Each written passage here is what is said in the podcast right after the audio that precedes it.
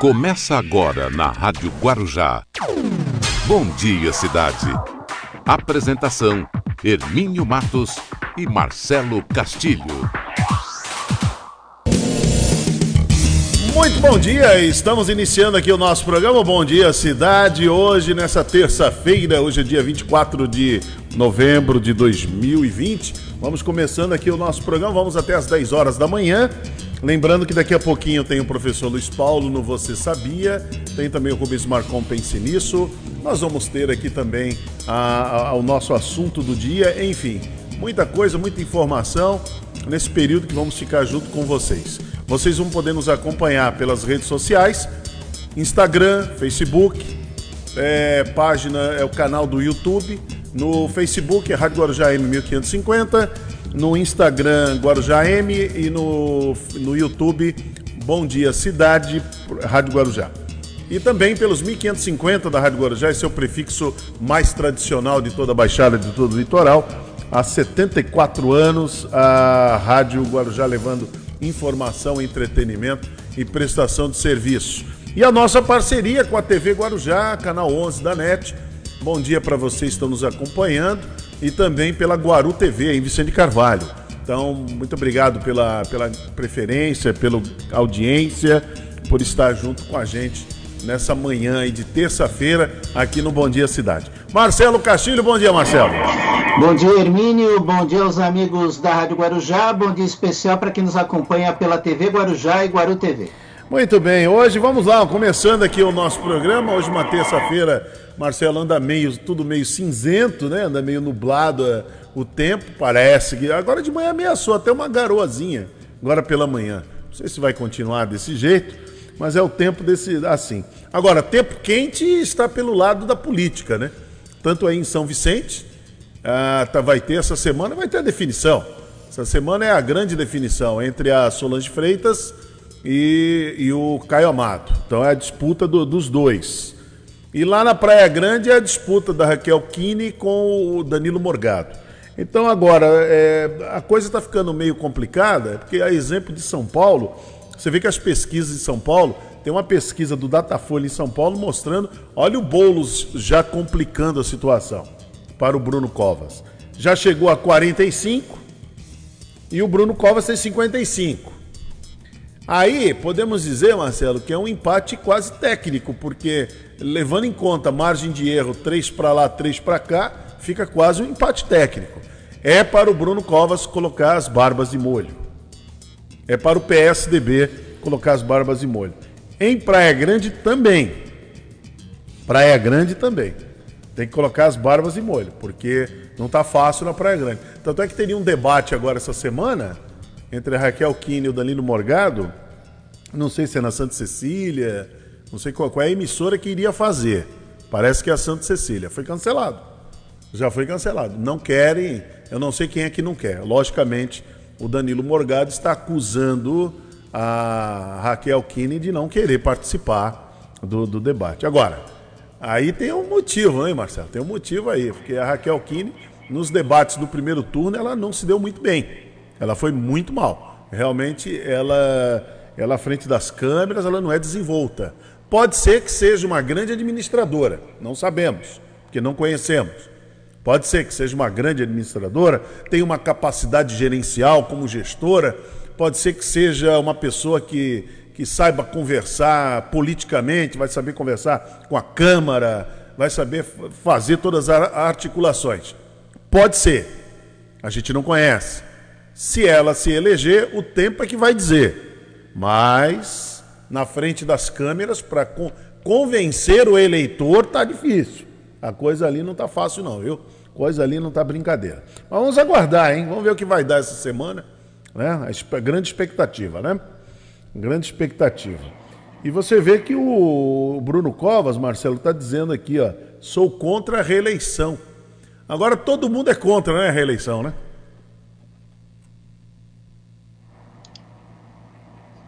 Acho que o Marcelo não está me ouvindo. Acredito. Oi, Emílio, está me ouvindo? Eu estou te ouvindo muito bem. Agora sim. Eu estou te ouvindo muito bem. Você, eu não sei se você ouviu o que eu falei no não, começo. Não, eu ouvi sim. É, essa questão da reeleição, né? É, quem está na frente, né? não quer comentar a respeito, né? É. Mas é, essa história de é contra a reeleição é um pouco da boca para fora, né? É.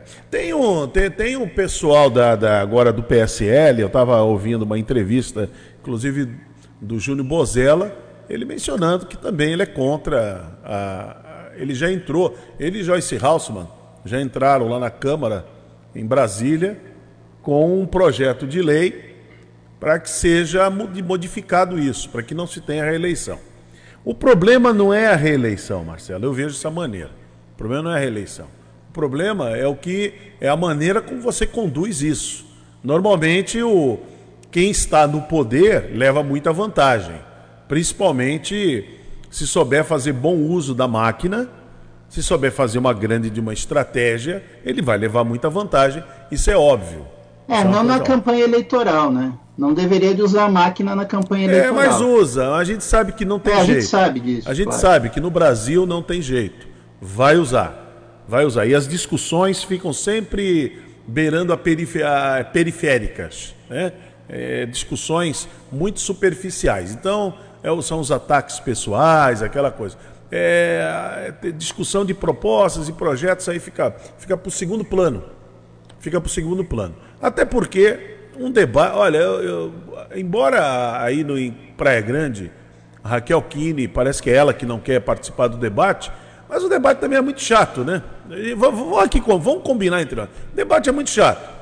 O debate é assim: aquele que está na frente, o que está lá em primeiro, vai receber as, as pauladas de quem está em segundo e terceiro. Então, quer dizer, é muito. É uma coisa já meio. Todo mundo já sabe. A Bandeirantes fez agora um debate. Foi na semana, se não me engano, semana passada. Fez um debate entre o Boulos e o Covas, que foi até interessante. Foi um modelo diferente. Porque é uma chatice ficar ali o, o mediador toda hora. Candidato, o senhor tem um minuto, daqui a pouco. Obrigado, candidato. Seu tempo acabou, senhor tem um minuto para réplica, agora senhor tem um minuto para réplica. Isso é muito chato, isso é muito cansativo. Em um minuto, dois minutos, você não consegue falar nada. Como é que a Bandeirantes fez? Ela colocou, a TV Bandeirantes, colocou 30 minutos. E ali nos 30 minutos, os dois candidatos iriam administrando esses 30 minutos. Um interpelando o outro, administrando bem o tempo, era uma questão ali de, de saber fazer o, o bom uso da, da palavra, porque tinha que saber, ao mesmo tempo, falar de si, questionar o outro e responder as questões. Então foi uma, olha, foi assim muito, muito legal. Eu, eu achei interessante. Foi o, o pedaço que eu vi, era esse momento dos 30 minutos. Foi muito interessante. Interessante as respostas ali. É mais ou menos o, o que acontece nos Estados Unidos, né? Que os dois ficam ali conversando o tempo todo, um interrompe o outro o tempo todo e tal. Eu acho que esse modelo tem que vir aqui para o Brasil. Acabar com esse negócio de que o senhor tem dois minutos, o senhor tem dois minutos. Agora, um debate com 16 candidatos, como aconteceu em Santos no primeiro turno, é uma coisa inviável. Aqui no Guarujá tinha 10. São Vicente tinha o quê? Uns 12 lá, Cubatão uns 14. Quer dizer, é uma coisa impressionante. Quer dizer, realmente fica, fica um debate que não é, não, é, não é saudável, né? Não é uma coisa saudável. Fica cansativo para quem está assistindo e para quem está ouvindo. Mas vamos lá, vamos lá, 8h16, vamos com as manchetes do dia. As principais manchetes do dia. Muito bem, 8 horas e 16. Vamos com as principais manchetes do dia, Marcelo. Começando aqui. Olha, a Baixada Santista registra 563 novos casos e 19 mortes por Covid-19. As internações aumentam. Fiocruz, Covid está longe de ser controlada. Em Cubatão, homem suspeito de participar de assaltos em comércio é preso. Morre Francisco Camargo, pai de Zezé de Camargo e Luciano. Hospital em Santos é condenado em 150 mil reais por fraude em relação de trabalho. Segundo Bolsonaro, sobre novo partido, tem opção. Segura essa, Marcelo. Associados decidem impeachment de antigo presidente do Santos, José Carlos Pérez. Paulo Guedes, sobre prorrogar o auxílio emergencial. Não existe. Olha aí, jogador do Santos, o, o Pepe. Como é que ele era conhecido, Marcelo? Can... É o Canhão da Vila. Canhão da Vila. Tem alta ao se recuperar da Covid-19. Beleza, é bom. Isso é muito bom. Teve alta. Frota vai à PGR contra a vigilância da SECOM. Família busca por adolescente desaparecido há cerca de uma semana na cidade de Itanhaém. Prorrogado inquérito contra líder do governo. Às 8 horas e 18, estas são as principais manchetes do dia. E o Bom Dia Cidade está começando, direto dos estúdios aqui da Rádio Guarujá, para nossas redes sociais, canal do YouTube, Instagram, Facebook e na nossa parceria com a TV Guarujá, canal 11 da NET e a Guaru TV. Estamos ao vivo, até às 10 horas da manhã, aqui no Bom Dia Cidade. Bom Dia Cidade.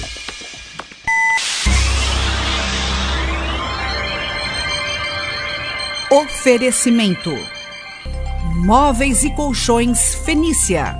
CRM Centro de Referência Médica de Guarujá. Estamos apresentando Bom Dia Cidade. Muito bem, nós vamos com o Bom Dia Cidade até as 10 horas da manhã. Você pode, inclusive, interagir com o nosso programa nas redes sociais tem lá o local para você fazer seu comentário, fazer sua curtida, tanto no canal do YouTube como no Instagram e no Facebook, tá bom? E você nos acompanha na Guaru TV e pela TV Guarujá. Eu quero já antes de chamar aqui o professor Luiz Paulo, já passar para vocês aqui é o que está acontecendo na Baixada Santista, né? Questão aí da Covid. Então a Baixada Santista registrou 563 novos casos da Covid-19, 19 mortes causadas pela doença, né, foi na data de ontem. Então esse é o resultado de ontem. Né, resultado de ontem. Então a região também apresentou um aumento de internações em 24, 24 horas, passando de 368 pacientes internados para 386. É, esse é o resultado. Esse é o resultado. É bom deixar bem claro esse é o resultado. Eu, eu penso, Marcelo, que, o, que os, as autoridades deveriam lançar uma grande campanha, deveriam lançar uma grande campanha, principalmente se fosse a partir do governo federal, apesar que o, o presidente não é de dar exemplo, mas o Ministério da Saúde deveria se comportar dessa maneira, fazer uma grande campanha, para que as pessoas pudessem tomar cuidado. Tomar cuidado, porque está voltando, está aumentando o número. E tudo isso por conta do que está acontecendo né, nessas regiões, por exemplo, aqui na Baixada. Já já, já já, os prefeitos vão ter que tomar alguma medida, porque está aumentando. Vem todo mundo, vai vir todo mundo para cá, se aglomera. Quer dizer, não existe um respeito pessoal. Eu, o que eu acho impressionante, Marcelo, não tem respeito. É impressionante, as pessoas não se respeitam. Em, em manter distanciamento, usar máscara e eu nem sei se estão lavando as mãos e tal. Ontem eu, eu vi uma família, a família inteira, saindo, indo à praia, não tem nenhum problema em ir à praia. Todos sem máscara, todos aglomerados. E eu não acredito que ali ele estava apenas com uma toalhinha na mão. Não acredito que eles estavam com álcool em gel. Aí vão chegar lá na praia, aí vão, vão, aí vão no carrinho ali do, do, do o carrinheiro, vão querer tomar algum, beber alguma coisa, comer alguma coisa. E aí, como é que você vai higienizar suas mãos? Então é uma coisa assim complicada, né? O ser humano realmente, a, a doença da sociedade é uma coisa muito séria, lamentavelmente. Não deveria ser. Mas nós estamos percebendo isso, viu? Estamos percebendo. E o, Ô, Hermínio, nós estamos percebendo uma coisa, que muitas pessoas, infelizmente, só acreditam que a coisa é séria quando, quando ela realmente precisa, sente na pele e ela não consegue. Ali ela sente que a coisa é séria. Porque se a coisa não chegar nela, infelizmente, é, ela vai dar de ombros. Muitas pessoas estão fazendo isso no Brasil. É. E é lamentável. Já parte do governo federal presidente Bolsonaro, em nenhum momento ele demonstra essa liderança, é, essa, essa parte de atrair estados e municípios e fazer essa política nacional. Nós estamos vendo aí as vacinas estão saindo, A de Oxford está com um índice de aprovação muito grande. Né? Há uma grande expectativa de que em janeiro a Fiocruz já comece a produzir, mas o próprio governo é, está postergando a, a questão da campanha, da logística da vacina. É. Quer dizer, fica complicado isso, Hermínio. É, além de negar o vírus, é impressionante, né? Além de negar o vírus, é, nega agora a vacina.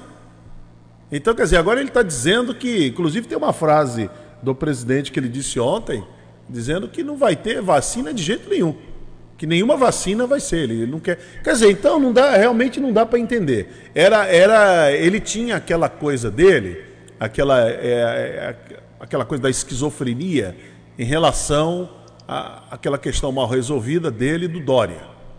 Mas só que avançou, porque agora outras vacinas, não é mais a Coronavac. A Coronavac é uma vacina. Que também está entrando na fase decisiva. Tem a, tem a da Rússia, Sputnik, tem a da AstraZeneca, tem a da, da Pfizer. Então tem várias. Tem a da Johnson também. Tem a da Johnson, tem várias. Não, é, não vai ser uma vacina, até porque um laboratório só não vai conseguir atender a demanda. Tem isso também. Um laboratório só não atende. Então tem que ter aí uma, uma união de vários laboratórios e cada vacina tem seu modo, tem seu, seu, a sua forma de ser aplicada, de ser armazenada e tem que ter uma logística. E olha, e agora que vai ser testado aí o, o general do Almoxarife para ver se ele vai conseguir fazer. Ele não é, ele não é o especialista em, em logística? Vamos ver agora como é que vai ser isso.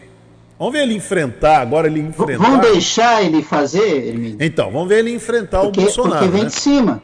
Vamos ver como é que ele vai enfrentar o presidente. A questão agora é ele enfrentar o presidente. Vamos ver se ele vai, se ele vai conseguir, se ele vai conseguir enfrentar o presidente dentro, logicamente, dentro de uma lógica, dentro de, de uma coisa que é óbvia, né, que é, é natural, não tem, não, não tem sentido isso. Não tem sentido. É muito o que é óbvio. é engraçado, Hermínio, é que o presidente fala as coisas é, sem, não é nem sem saber.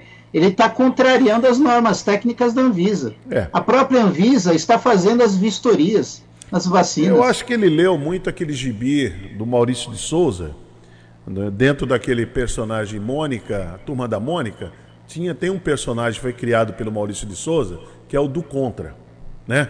É o do Contra. Então parece que é isso.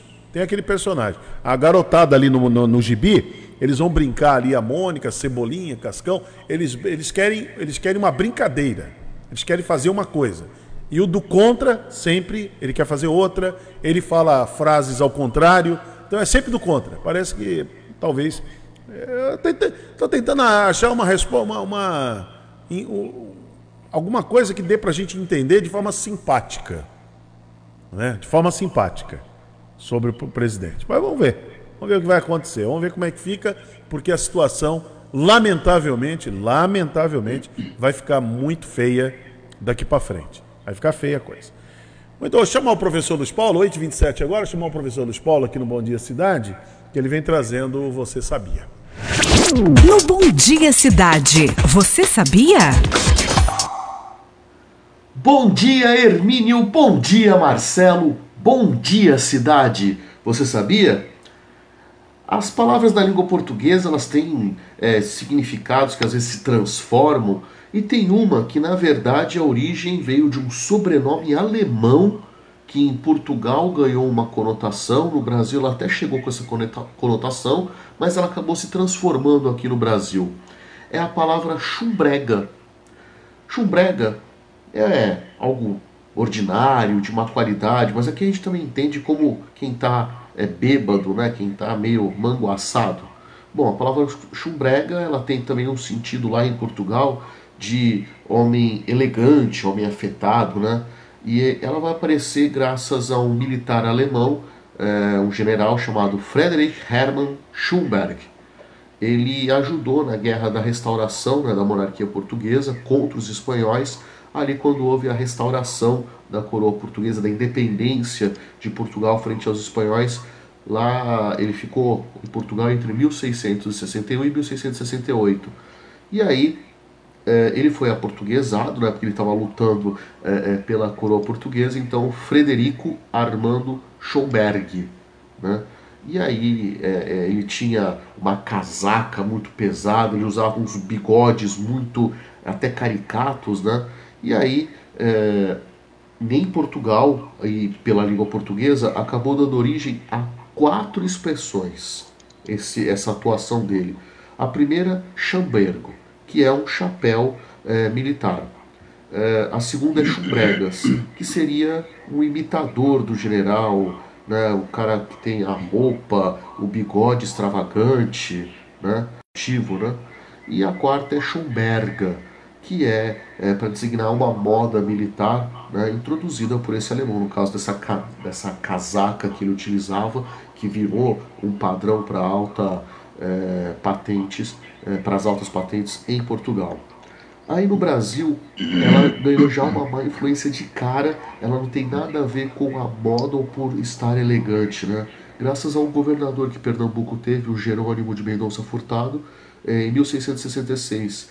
Ele era muito impopular em Portugal, é, em Pernambuco, e ele ele trouxe essa moda do Schumbrega, né, do Schomberg, na verdade, né, e aí é, é, ele bebia muito, então aqui no Brasil está Schumbrega, quer dizer está bêbado, por causa do Jerônimo que se vestia dessa forma, e Schumbrega também é algo, porque quando ele bebia ele ficava muito grosseiro, é algo reles, algo ordinário, algo muito feio.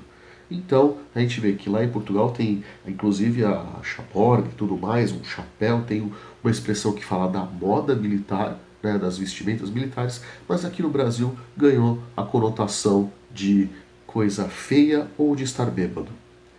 É a curiosidade que move o mundo. Muito bem, tá aí o Luiz Paulo trazendo a curiosidade que move o mundo. Muito bom.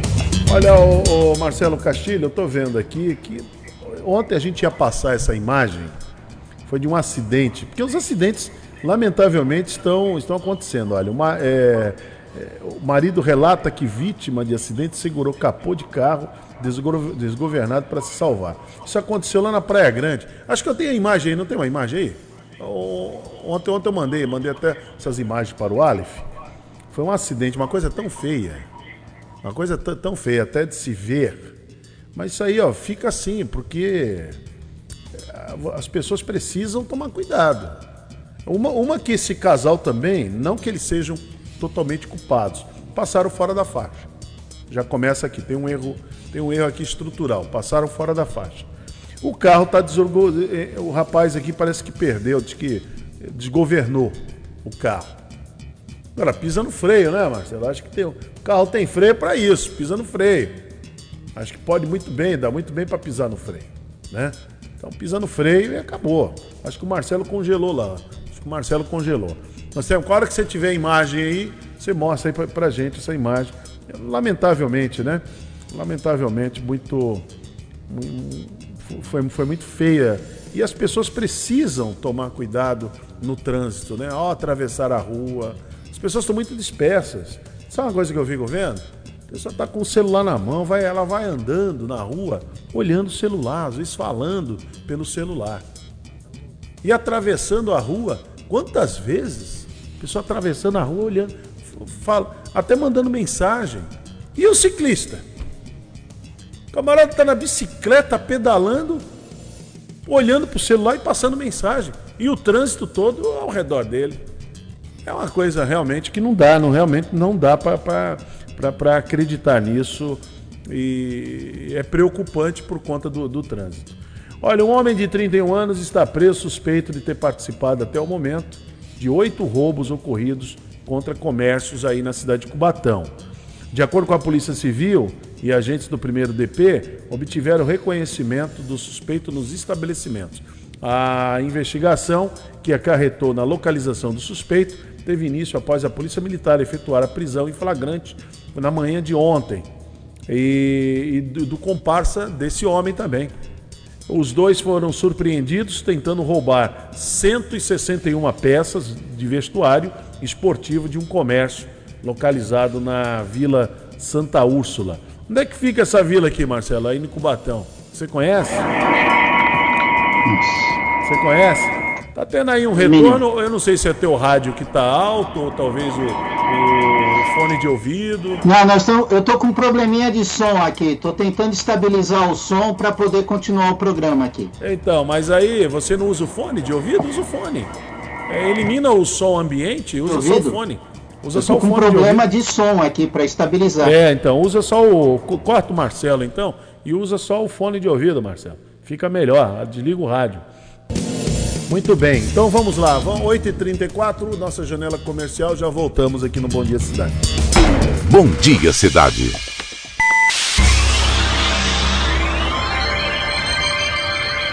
Oferecimento: Móveis e Colchões Fenícia. CRM Centro de Referência Médica de Guarujá. Estamos apresentando Bom Dia Cidade. Muito bem, vamos até às 10 horas da manhã aqui no, no Bom Dia Cidade. Estamos em parceria com a TV Guarujá e também com a Guaru TV. Você nos acompanha aí no canal 11 da NET, TV Guarujá. E na Guaru TV, aí em Vicente Carvalho. Também nos 1550 da Rádio Guarujá e através das nossas redes sociais. Muito bom. O Marcelo Castilho entrevistou o secretário de Saúde de Guarujá, o Vitor Hugo Canastiro. Vamos- acompanhar essa entrevista. Foi Secretário, boa tarde, seja bem-vindo à Rádio Guarujá. É Marcelo Castilho, tudo bem? Tá me ouvindo bem, secretário? Boa tarde, Marcelo Castilho. Boa tarde toda a sua audiência. É um prazer estar aqui para poder conversarmos um pouquinho a respeito da, sobre a saúde e a nossa secretaria aqui. Saúde que é uma pasta muito importante, principalmente na cidade do Guarujá, secretário. O secretário esteve em Brasília, é isso? Que- o que, o secretário pode falar sobre o resultado desta viagem? Então, seu Marcelo, nós estivemos em Brasília, estive é, conversando lá com no Ministério da Saúde, é, com a diretora da Secretaria de Atenção Especializada em Saúde, que é a doutora Adriana Teixeira de Mello, que para nós outros aqui, nesse momento em que nós estamos precisando fazer uns ajustes, a sintonia fina da, da nossa rede de atendimento aqui da, da cidade, né? é um equipamento muito importante, né? já, já foi é, homologado, já está licitado, já está pronto para iniciar as obras lá da UPA Paicará, né? que é uma, a, o sonho da, de, das administrações anteriores e agora a gente vai colocar em, tá startando esse processo com, com recursos exclusivos do Tesouro Municipal. E nós fomos lá para discutir o custeio e alguns detalhes para que esse custeio seja feito pelo Ministério da Saúde. Então foram tratativas muito bem recebidas, porque quando nós estamos ampliando né, a oferta de serviços em, em urgência e emergência, eles, eles os técnicos do Ministério veem isso com muita satisfação, porque veem que nós estamos interessados. E como a situação fiscal do município é uma situação boa, né, uma situação que nós estamos no azul, não estamos inadimplentes com, com nenhum tipo de, de, de contribuição e de, e de é, taxas e, nossa contrapartida, é, nós somos bem recebidos lá. Então, por isso é que o, o custeio nós já podemos ter como um sonho já próximo, sabe? A, a UPA que vai ser entregue dentro de 18 meses. Mas nós já estamos adiantando a tratativa para não ficar nada mal planejada, porque o planejamento nesse momento é tudo, viu, seu Marcelo? É verdade, o secretário falou uma coisa muito importante, é a questão do planejamento, até mesmo para conseguir recursos a nível federal e estadual para as demandas existentes na cidade. E o secretário trazendo uma boa notícia, esta questão desse equipamento ali no Paicará. É, tem outras demandas que também foram enviadas ou essa é a principal? Então, é, essa essa demanda, né, e nós fomos lá, demos também ciência, isso informalmente, né? Porque é, isso eles nós já oficiamos isso para o Ministério né, de que na UPA Boa Esperança, antiga UPA Boa Esperança, que estava desativada, em breve vai começar a funcionar o Centro Integrado de Vigilância em Saúde e SAMU. Então lá naquela, naquela unidade que um dia, né, entre 2012 e 2016, funcionou a UPA Boa Esperança, mas por conta de vários problemas que houve até 2016, ela foi desativada.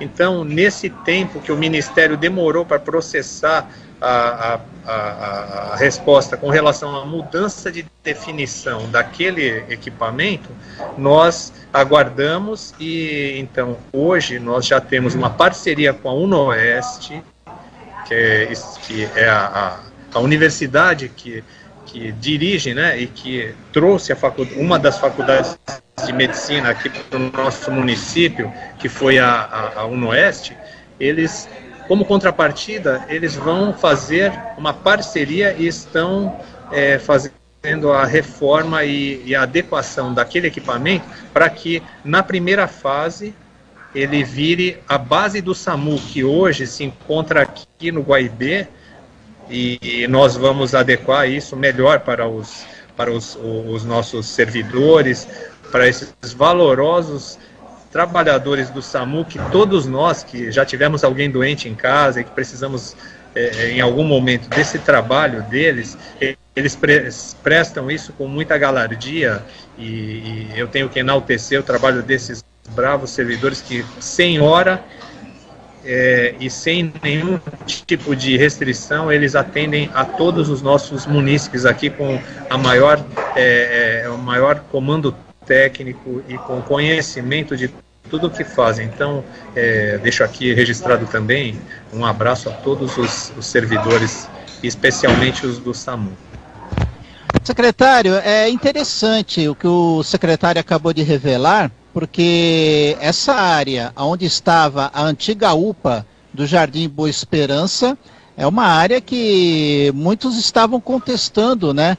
É um possível abandono da área, né? E, e agora a prefeitura dando uma destinação, que é esse centro integrado de vigilância em saúde que será construído, tem esse, essa parceria com a Unoeste e também é, resolvendo um outro problema em conjunto, né? que é a questão de um local para abrigar o SAMU, os profissionais do SAMU que estavam precisando disso, não, secretário? Sim, essa, essa unidade, na ocasião em que ela foi desativada, já se começou a tratativa aqui na nossa gestão, em, a partir de 2018, né, já se começou a tratativa para que se formalizasse a mudança de definição daquele equipamento. Porém, tudo é muito processual e esses processos via ofício, o Ministério da Saúde passa por várias instâncias, passa pelo Fundo Nacional de, de Saúde e inclusive por todas as diretorias, a diretoria que, que realmente finaliza isso que já está é, cuidando dos detalhes finais, né, é que permitiu então que nós tomássemos essa, essa decisão né, e pudéssemos startar esse processo que, juntamente com a UNOeste também, há mais de um ano, quase um ano e meio, nós já estamos em tratativas para que ocorra essa parceria e que a base do SAMU, na primeira fase, venha para cá, venha para o Jardim Boa Esperança, porque ali a área, ela, ela para a base do SAMU, que precisa recurso rápido, de acesso para ter um fluxo rápido para qualquer lugar, fica bem é, fácil e fica adequado. Porém, para que as pessoas utilizassem aquela região e, e, que não tinha adequação de rede de transportes e acesso e o entorno todo precisava ser repaginado para que houvesse uma adequação urbanística, infelizmente na ocasião não houve essa oportunidade e tudo isso demanda tempo para adequação, para readequação. Por isso mesmo é que agora a gente vê com satisfação e pode é, dizer, né, aqui publicamente, que a, a, o SAMU agora vai contar com uma unidade adequada para os trabalhadores e também o fluxo para que na hora das chamadas de emergência, para cumprir aquela exigência de que em menos de 15 minutos eles estejam é, ali na, no local da emergência, na cena da emergência, é, nós vamos conseguir atender a essa, essa prerrogativa do sistema de atendimento médico de urgência. Viu?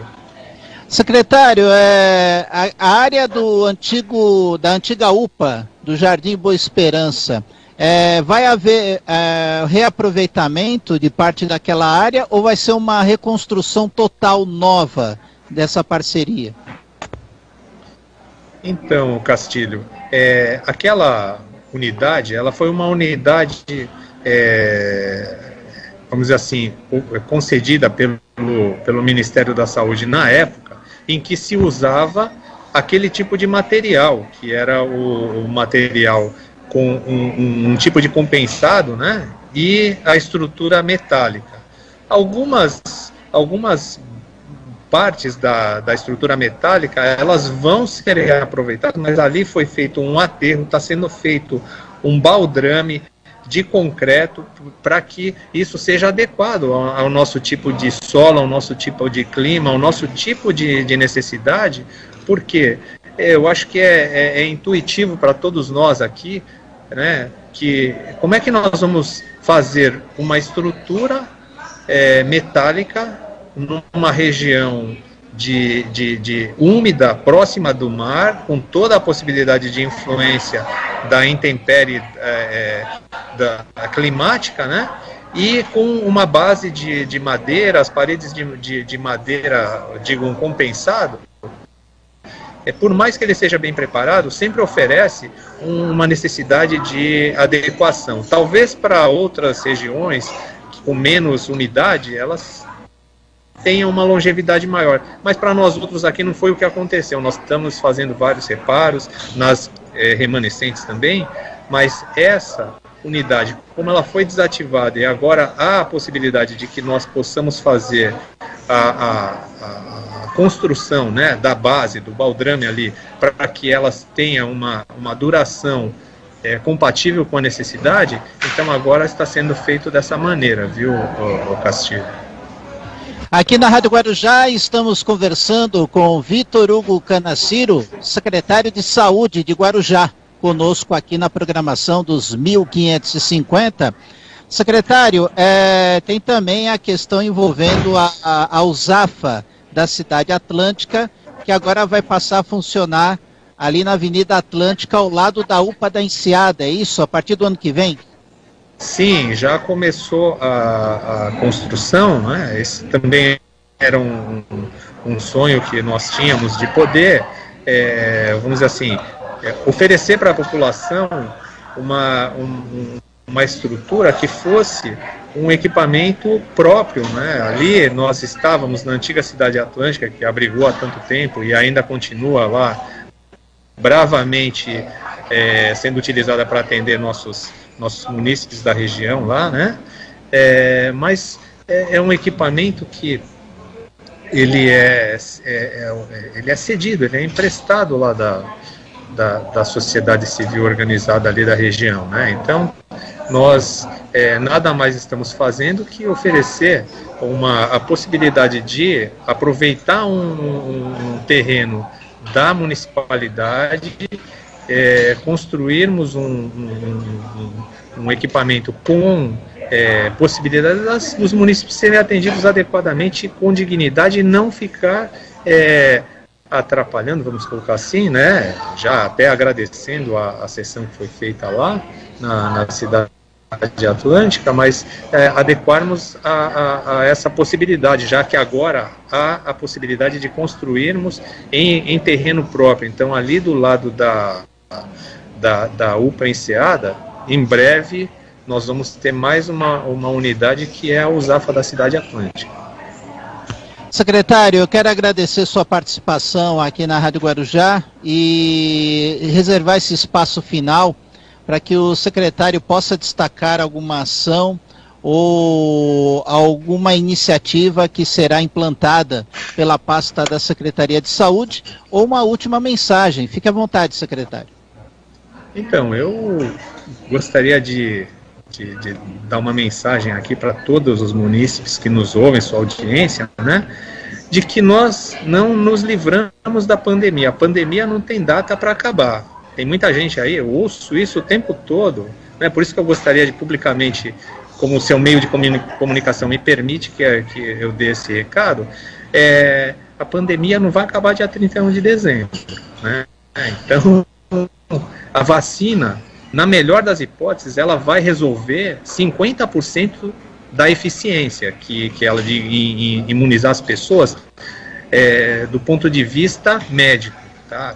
As pessoas que 50 pessoas da, 50% das pessoas que tomarem a vacina, elas na melhor das hipóteses vão ficar imunizadas. Só que nós não vamos poder deixar de, de também complementar a nossa parte nos prevenindo, porque a prevenção é a única forma de nos, eh, nos livrarmos de ter problemas e, consequentemente, perdermos vidas com, com, com, pelo Covid. Então, o uso de máscara, evitar aglomeração e que as pessoas possam ter na higiene pessoal e na lavagem das mãos sistemática e, bem treinada, um, um, recurso muito forte até que a, a vacina chegue, que a vacina chegando, ela não vai ser o recurso definitivo para que as pessoas se livrem da doença.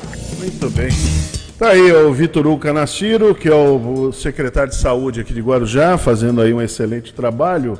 E nessa entrevista, Marcelo, que você fez com ele, muito bom ele ter colocado, pontuado sobre isso, né? A questão, o vírus não, não foi embora, não acabou. Então é importante que as pessoas estejam atentas a continuar usando máscara, manter o distanciamento, pelo menos de dois metros, e lavar bem as mãos, né? E se higienizar, usar o álcool em gel quando for possível, mas lavar bem as mãos, isso é necessário. Então, muito bom o secretário ter comentado isso com, com a gente nessa orientação aqui no Bom Dia Cidade. 8h52, já voltamos. Bom Dia Cidade.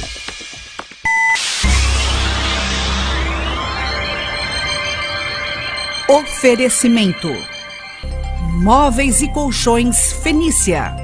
CRM Centro de Referência Médica de Guarujá.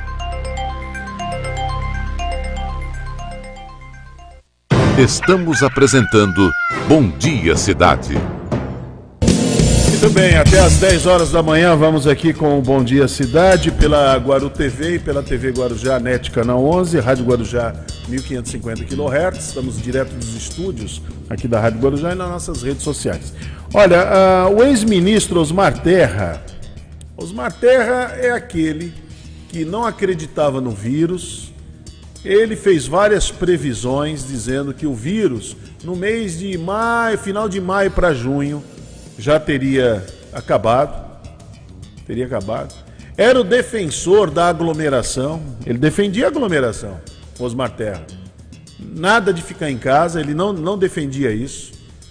É, medidas de proteção, como uso de máscara, Osmar Terra também não defendeu. Tanto é que ele ficou junto com o Jair Bolsonaro aglomerado em várias, várias situações. Esteve aglomerado.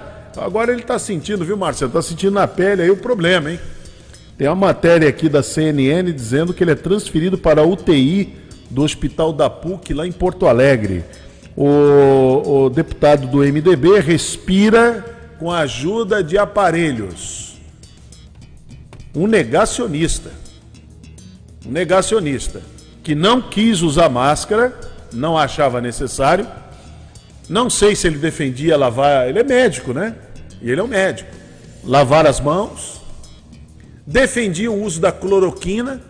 Ele defendia o da cloroquina. Inclusive, ele defendeu o uso da cloroquina até como. É, assim, era para você prevenir. Vamos tomar cloroquina prevenindo. Cadê? Olha aí o que está acontecendo com o Osmar Terra.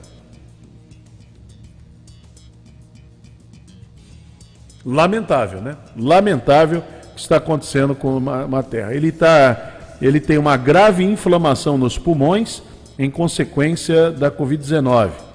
Segundo a nota que foi emitida pelo hospital, o quadro dele é estável. Então, é, mas é isso aí, né?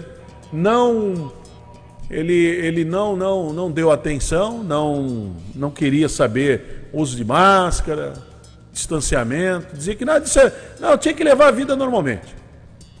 Tudo aquilo que os prefeitos e governadores fizeram desde o mês final de março, começo de abril, que o, principalmente alguns prefeitos tomaram medidas ali é, que contrariavam tudo aquilo que vinha do palácio lá do, do, do Planalto. Então, ele, eles foram contrariados. Por exemplo, aqui no Guarujá, o prefeito tomou uma medida aqui dura, uma medida duríssima.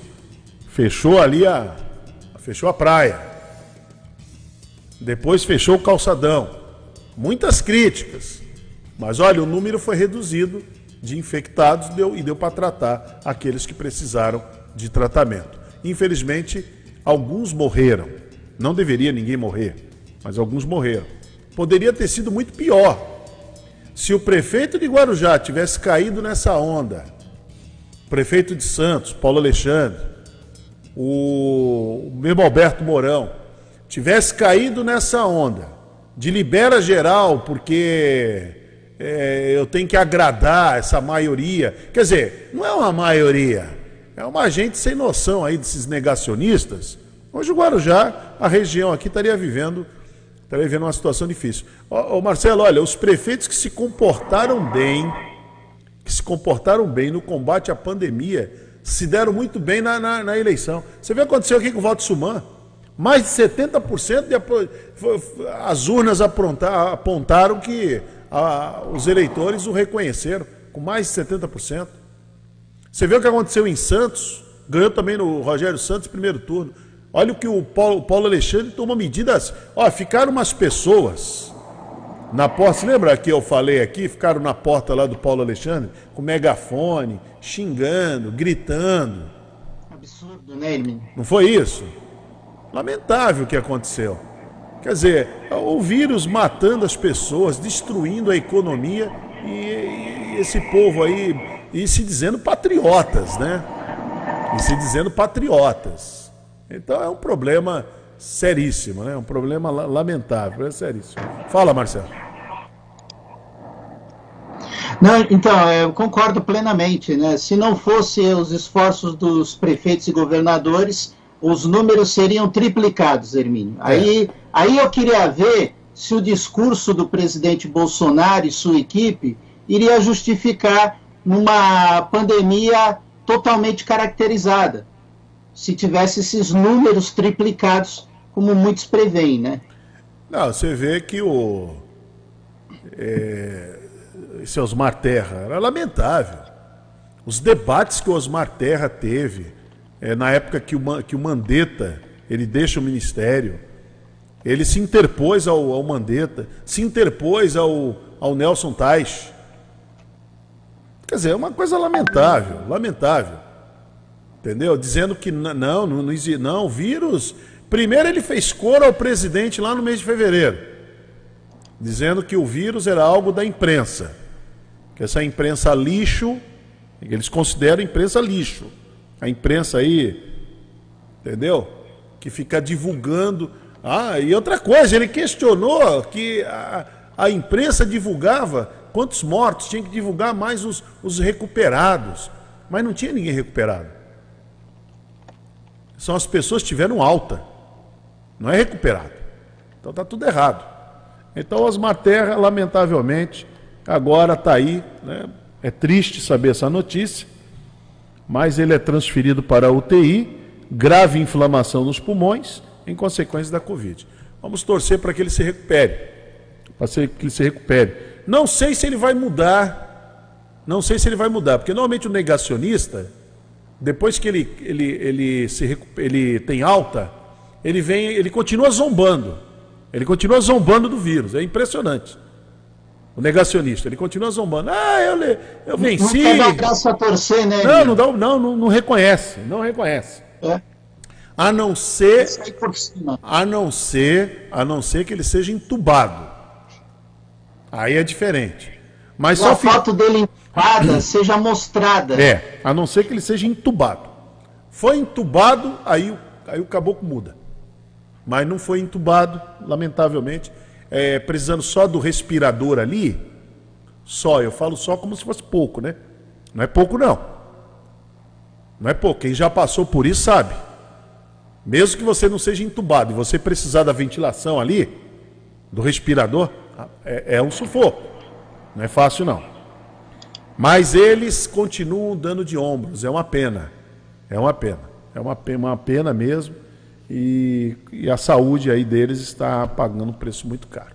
Muito bem. Olha, a Beatriz Damasceno, ela entrevistou o vereador que foi eleito aqui no Guarujá, acho que foi até o, mais votado, né? O Naldo Perequê, não foi? É o segundo mais votado? Não, foi o Santiago Ângelo. O Santiago é o primeiro, né? É o primeiro mais votado. Isso. Então o Naldo Perequê... O Naldo foi o segundo. Eu acho que ele é o mais votado dentro do partido do prefeito, não é isso? PSB. Isso, exatamente. No PSB ele foi mais votado, que ele seja isso. Mas vamos, vamos acompanhar essa entrevista que Beatriz Damasceno fez com o vereador reeleito Naldo Perequê. Agora é hora de conversar com o Naldo do Perequê, que agora foi reeleito, assume a segunda vez ali sua cadeira na Câmara. Naldo, você esperava essa expressividade de votos do primeiro lugar para você foram nove votos de diferença. Você tem o nome do Perequê, é uma responsabilidade enorme levar o nome de um bairro. E o que você tem a dizer agora dessa reeleição? É, Bia, é um momento ainda, ainda muito de felicidade. A gente tá, trabalhou os quatro anos, não se escondemos, sempre ali no meio da, da população, sempre presente, andando não só naquela região nossa, Perequê, Mansa, Sarião, Vila mas Vicente de Carvalho, Morri, todos os bairros, não quero falar nome para mim não esquecer os bairros, porque ele teve voto na cidade inteira. A gente foi muito bem votado na cidade inteira. Mas assim, é, da mesma forma que a, que a gente atingiu essa votação, é, onde eu sou grato a toda a população de Guarujá e Vicente Carvalho, a gente vai continuar da mesma forma, trabalhando firme e forte, não se escondendo, é, não só aparecer só época de eleição. Então hoje, é, os frutos que eu estou colhendo foi porque eu me dediquei à população, sempre estive presente. Eu gosto de estar no meio do povo, é, não tenho medo de cobrança. Então, essa votação que eu estive hoje foi o povo realmente que me deu a oportunidade. É, é o povo que tem o poder de nos colocar e também não, não colocar outra vez. Então, eu sou grato, tive mais uma oportunidade para é, comandar aí, junto com, com o governo Bolsonaro e meus amigos na Câmara, gente tentar aprovar muitos projetos importantes Guarujá e Vicente Carvalho e poder desenvolver na cidade. Então, eu estou muito feliz por esse momento, mas eu trabalhei bastante para poder passar para a população que eu merecia uma oportunidade. E a população, graças a Deus, me deu essa oportunidade e vou continuar da mesma forma, firme e forte. Naldo, quem se reelege apresenta um relatório, não pede voto? Você acredita nessa fala? De que você apresenta o que você fez, um relatório. Você mostra o que você fez e por isso que a população, aqueles que não confiaram, veem que merece votar, você merece esse voto, e aqueles que votaram ficam ali, é, viram que o seu voto valeu a pena, então por isso votam novamente? A gente vem conquistando, né? É, lógico que a gente mostrou que fez muitas coisas. A gente, a gente não, não, não inventou uma revistinha lá para dizer que fez e passar para a população. Nós realmente trabalhamos com a verdade. A gente tem, tem, tem projeto, a gente tem matéria, matéria que se a população quiser ver, foi realizada. A gente não, a gente não vendeu promessa à população. Então, assim, aqueles realmente que deu mais uma oportunidade para a gente, sabiam o nosso trabalho, e há muitos que, que vieram e pode vir em, em outras eleições, é porque realmente sabe que o Naldo realmente trabalha de verdade, e isso eu tenho falado, não é só o Naldo, é, é o grupo, é, é, é, o prefeito, é secretários, é a própria Câmara Municipal que nos aprova os projetos, mas graças a Deus a minha prioridade realmente é o quê? É mostrar à população que a gente realmente está fazendo valer, uh, valer a pena. É, eu, eu, tenho passado a população que, eu, que eu, eu peço voto, mas eu quero mostrar que eu mereço continuar porque eu trabalho. Então, se hoje eu sou o Naldo hoje com essa votação toda, foi primeiramente Deus e a população que acreditou viu o nosso trabalho e uma união de, de, de, poderes. O Naldo mora 30 anos no Perequê, o Naldo não saiu do Perequê, o Naldo mora no Perequê. Muitas pessoas, na primeira oportunidade que eu não fui reeleito, quer dizer, que eu não fui eleito, que eu perdi uma primeira eleição, muitas pessoas ficaram naquela, em dúvida, será que ele vai fazer igual o outro vereador fez? Será que...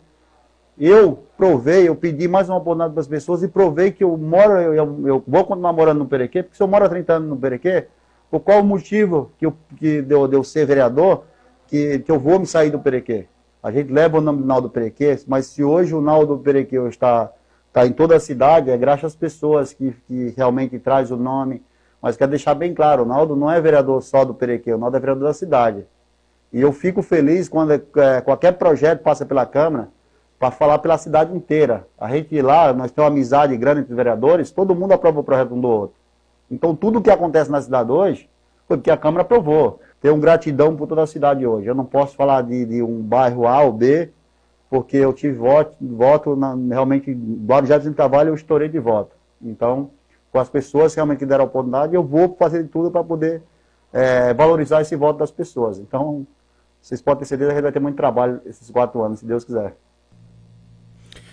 Muito bem, está aí a Beatriz Damasceno trazendo aí a matéria, né, essa entrevista muito importante com o vereador Naldo Perequê. Olha, 9 horas e 8, nós vamos para nosso nossa janela comercial, junto com a Guaru TV e a TV Guarujá. E na volta, Marcelo, estaremos aqui junto com o Reginaldo Pacheco. Vamos comentar o assunto que não sai do tempo, não sai daí, né?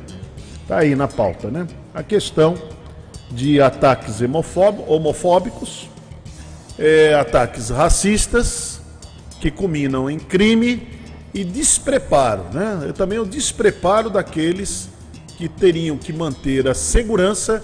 Então, desde ontem eu estou analisando, desde ontem não, desde quando aconteceu esse, essa barbaridade, esse crime, esse crime bárbaro aí com esse rapaz lá em Porto Alegre eu tenho pensado o seguinte: é, nós não estamos seguros dentro dos estabelecimentos comerciais com seguranças. Aqueles seguranças ali dentro, aquilo é um perigo. As empresas, não é só o Carrefour, não, hein? Porque fica falando de Carrefour como se o Carrefour fosse, fosse o único, o primeiro e único que, que teve esse tipo de problema. Você pode ver, qualquer mercadinho, qualquer lojinha, qualquer farmácia, drogaria, essas grandes redes, tem lá os seus seguranças. Então nós estamos inseguros. Porque essas pessoas, será que elas estão preparadas? Esses profissionais ali, que estão se colocando, estão preparados? Se surgir uma situação de tensão, de conflito dentro do estabelecimento, qual será a reação? Qual será a reação? Aquela lá de Porto Alegre? Então nós não sabemos. Então é um problema muito sério. Então é melhor. É, olha, o conselho que eu tenho para dar é o seguinte: evita a confusão, porque você não sabe. A pior coisa é, é, é o sujeito lá sem preparo nenhum. Sem preparo psicológico, pre treinamento prático, sem nada. E deveria da empresa, né, Hermine? E não vem. É, não vem, não vem, lamentavelmente. É isso. 9 e 10, já voltamos aqui no Bom Dia Cidade. Bom Dia Cidade.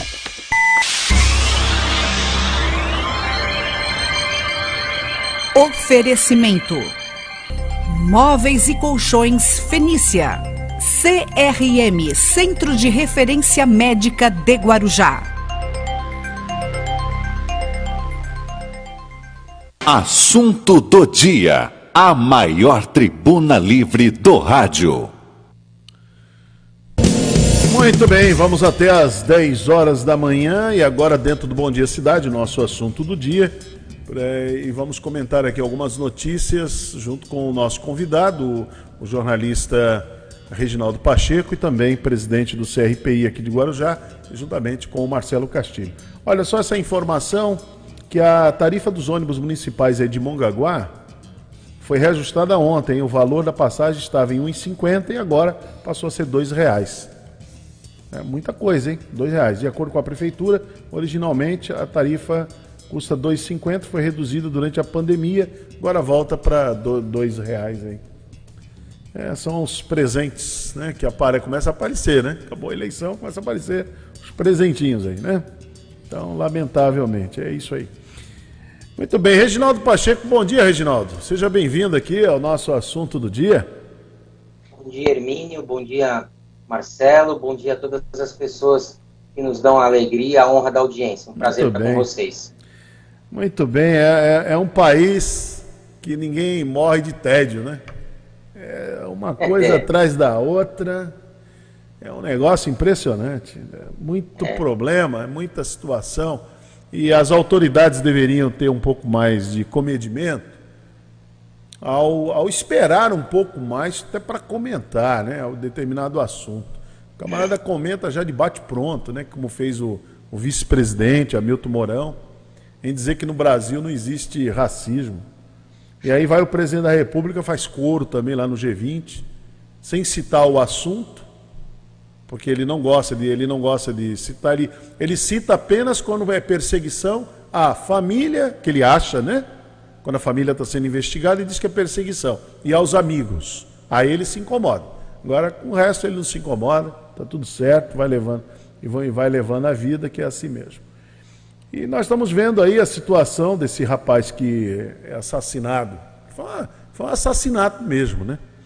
Agora, antes de passar a palavra para o Marcelo e para o Reginaldo, eu quero colocar duas questões aqui, ó, rapidinho. Primeira, a covardia que a gente, que eu venho observando já há algum tempo das pessoas quando vem uma situação como essa. Eu tenho observado que as pessoas não se incomodam. Antigamente, agora eu vou ser saudosista aqui, vou dar uma de chachazinha. Antigamente, bem, bem nostálgico. Antigamente, quando tinha lá uma briga, tinha lá a turma do deixa disso, não tinha? Deixa disso. Ah, parou, tal, parou. Se fosse uma briga entre duas pessoas, os dois estão lá se trocando, lá se tapeando, aí dava um tempinho, depois de lá separava. Agora, se eram duas, três pessoas em cima de um, a turma ia. Não, não, não. Pô, é três contra um, é dois contra um. Separar. Eu não sei, a sociedade entrou num, num, numa, numa linha agora, numa postura, que você vê, as pessoas viram lá os seguranças massacrando lá o rapaz, ficaram só filmando. Diz que tem em torno de 15 pessoas sendo investigadas, que estavam ali, são testemunhas, viram. Não teve ninguém para chegar e falar assim, juntava dois, três ali falou, oh, chega, parou, você já bateu, já parou aí, vai matar o rapaz, chega, para que estamos chamando a polícia e outra coisa. Usar o celular, ao invés de ficar fazendo, ficar fazendo filminho ali, usa o celular para chamar a polícia. Então é isso é uma coisa que eu tenho observado, lamentavelmente. Há essa questão da covardia das pessoas. Infelizmente, uma covardia. As pessoas não se envolvem. E, o, e outro ponto é o despreparo, infelizmente, dos seguranças. A gente vê que eles são despreparados mesmo. Assim, olhando, só olhando, você vê que está totalmente despreparado. Se acontecer um conflito, se acontecer uma discussão, eles não sabem como resolver, eles não têm lá a psicologia, eles não têm bons argumentos para debelar o assunto, não tem, não tem uma estratégia de como evitar o confronto entre duas ou três pessoas, não tem. Eles não têm. E acaba daquele jeito lá. E termina do jeito que nós vimos essa tragédia, né? E eu vi um comentário dizendo assim: quando um rapaz aqui numa, numa acho que foi uma, uma, uma discoteca, danceteria, uma casa noturna, né? o nome acho que é casa noturna, aqui no, no Mendes Convention. Você lembra daquele caso, daquele rapazinho que por uma nota, por um, um valor de nota de 15 reais, eu acho que é isso, hein, Marcelo? Procura aí a matéria aí, acho que é isso. Ele se recusou a pagar, porque ele disse que não consumiu aquilo eram 15 reais. Aí o segurança foi, bateu tanto no rapaz que tirou a vida dele. O segurança, inclusive, foi condenado, está preso. Aconteceu em Santos, eu não sei se tem dois, três anos.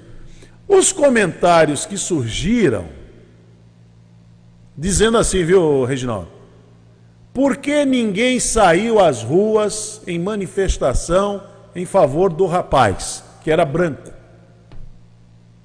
E agora no rapaz que é negro e com uma ficha criminal muito ruim, sai todo mundo às ruas e tal. Eu fiquei meditando sobre esse assunto, pensando por quê? Porque fizeram a pergunta. Por quê? Eu cheguei à seguinte conclusão: a maioria não se incomoda com, a, com o que acontece, nem com a minoria, nem com a maioria. É por isso que ninguém vai às ruas. Porque esse problema que aconteceu em Porto Alegre acontece com qualquer um, independente da cor da pele. Acontece com qualquer um. Então, o, a, o problema é esse: a maioria não está nem aí. Por que, que a maioria, que é a maioria branca, de cor, pele branca, não foram às ruas se manifestar contra essa barbárie?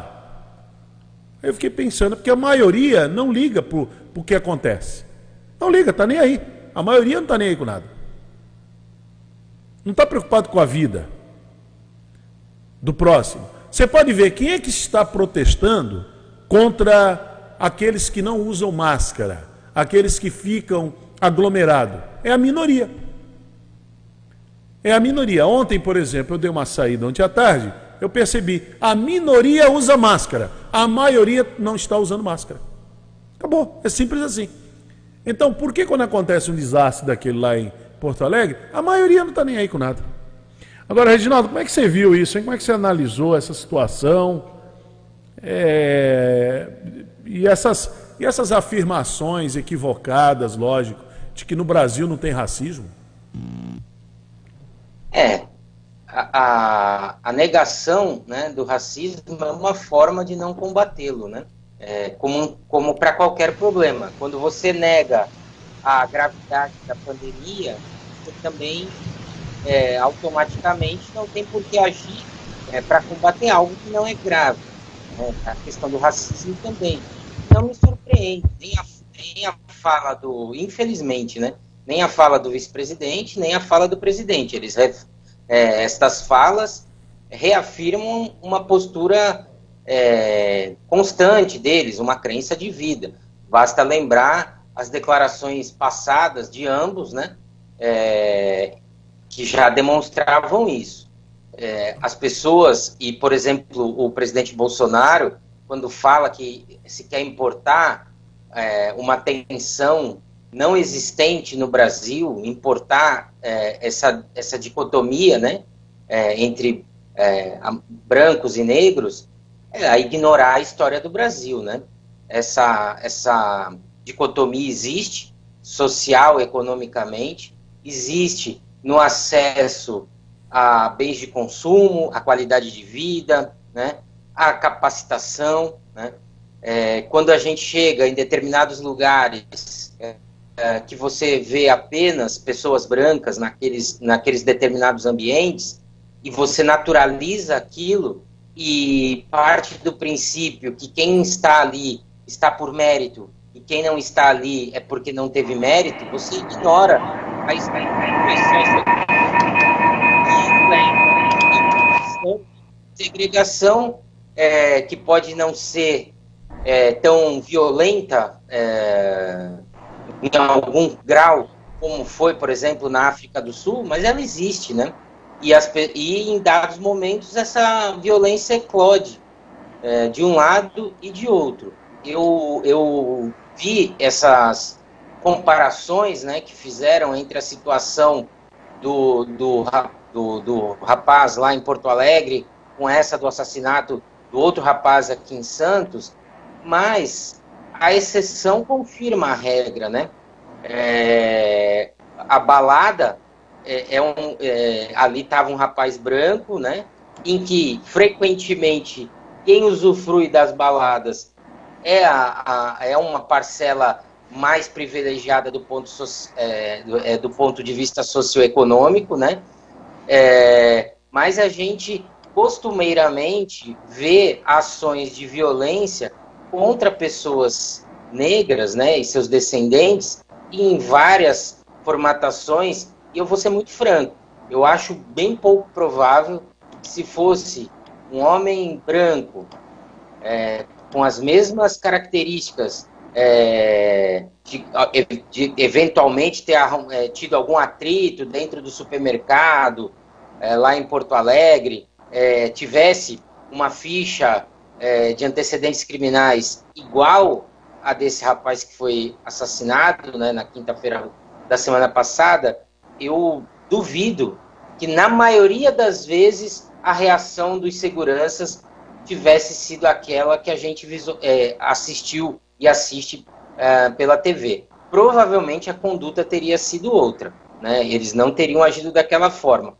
Óbvio que o que a gente vê é ele também dando um soco, e aí dali tudo é, desencadeou aquela reação é, exacerbada. Mas é desproporcional, né, o Reginaldo? Mas é desproporcional. É, você levar um você, você levar um soco totalmente. e tirar a vida da pessoa. Não, totalmente. E, e, se a gente for avaliar mesmo, é um soco que mal pega, né? Porque mal ele estava com uma certa distância. Nem houve um impacto tão grande, porque pelo tamanho dele, se ele tivesse acertado um soco para valer, provavelmente ele tivesse derrubado o cara, né? Então a gente percebe que nem houve é, vai, a intensidade, ou pelo menos não chegou, não estava tão perto. Não estou justificando, não. Inclusive, a gente tem que entender por que daquele soco. O que será que estava sendo dito entre eles ali que levou a ele aquela reação naquele momento, né? Porque as câmeras de vigilância elas não têm áudio, né? A gente só vê a imagem. Então, pressupõe-se também que havia alguma discussão, alguma coisa ali que levou ele até aquela reação na saída do, do, do supermercado. Porque as imagens, para arrematar da minha parte nesse momento, há umas declarações de que ele estaria furioso. As imagens, até aquele momento, não transpassam nenhuma fúria da, da, daquele cara que veio a falecer, né?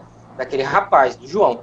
É, poderia estar nervoso, mas com alguma situação, de repente é, ele estava sendo observado pelos seguranças por alguma razão, que a gente sabe que é costumeira também, né? É, isso acontece um preconceito mesmo. existente, né? Às vezes ele estava sendo observado e se rebelou contra aquilo. Tipo, pô, o que, que vocês estão me olhando? E aí a coisa começa, né?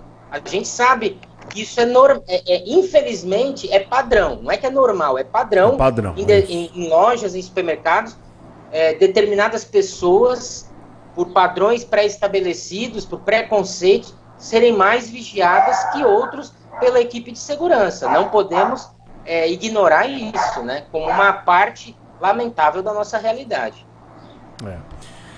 É. é. Marcelo, não é fácil não. E aí, o que, que você achou não, quando você não, viu? E tem mais uma coisa, né, Hermínio? É, o, houve a, o, a ação do rapaz que infelizmente perdeu a vida, mas, acima de tudo, é, o preparo de segurança tem que estar acima disso.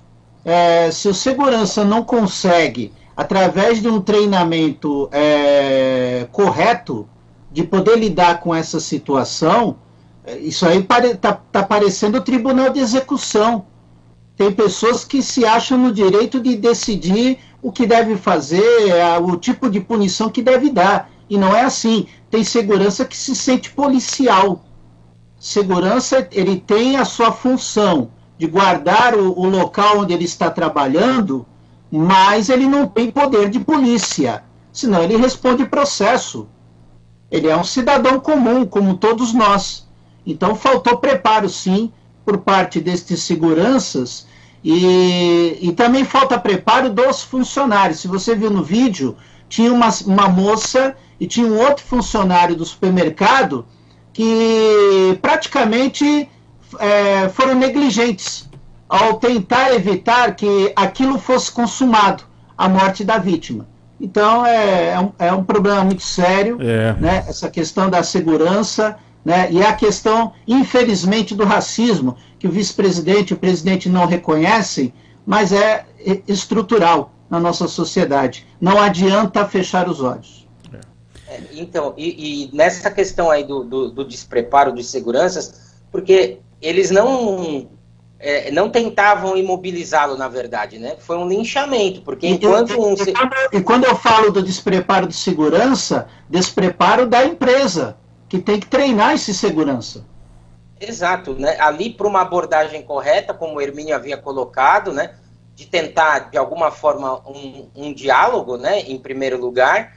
Aí, se há um, a necessidade da contenção, que ela seja feita com a forma correta, da forma correta, com a técnica correta, e não leve a pessoa a, uma, a um óbito, como aconteceu. E, e o que espanta né, é que faz poucos meses que nós vimos, o mundo viu uma, uma ação de um policial americano exatamente igual àquela, ajoelhado sobre a pessoa, impedindo-a de respirar, e os caras não aprendem e repetem a, a mesma técnica, vamos dizer assim, entre aspas, né? E essa senhora, que é essa funcionária, que me parece ser uma fiscal, tem até um cargo é, acima dos seguranças, ela não faz nada para que aquilo não, não, se, não se continue. ela não tenta evitar o vídeo, viu, Reginaldo? Ela tenta evitar o vídeo. Exato. Ela parece que está filmando tudo e tenta evitar que o, o, um rapaz filme e ainda faz uma ameaça a ele dizendo que ia queimá-lo na loja. Me parece que ele é um entregador, alguém que presta algum tipo de serviço ali ele, e ela ainda fala que vai queimá-lo na loja.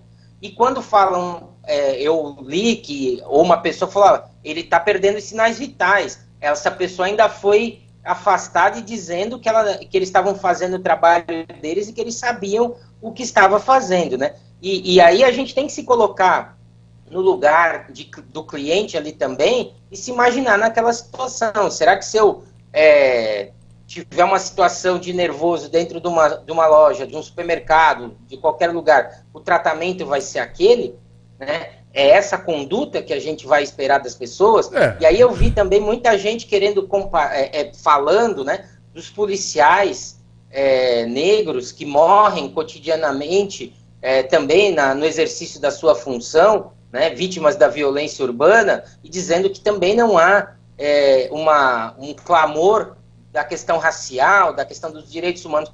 Eu tenho visto, sim, muitas é, pessoas se colocando é, e denunciando essa, essa, esse massacre da população negra, tanto do lado civil quanto do lado da polícia militar. Né?